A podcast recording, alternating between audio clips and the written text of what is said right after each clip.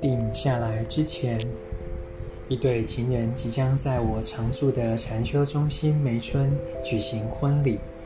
他们希望在婚礼前见我一面，我就在我的小茅屋里迎接他们。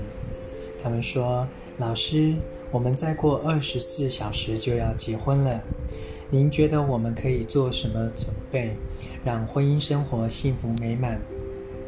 我说，最重要的是深观自己的内心，看看自己还有什么障碍。你还有跟谁没有和解吗？内心还有哪件事没释怀吗？和解的对象也可以是自己。如果不跟自己和解，跟另一个人在一起就不可能幸福美满。晨读一行禅师怎么爱？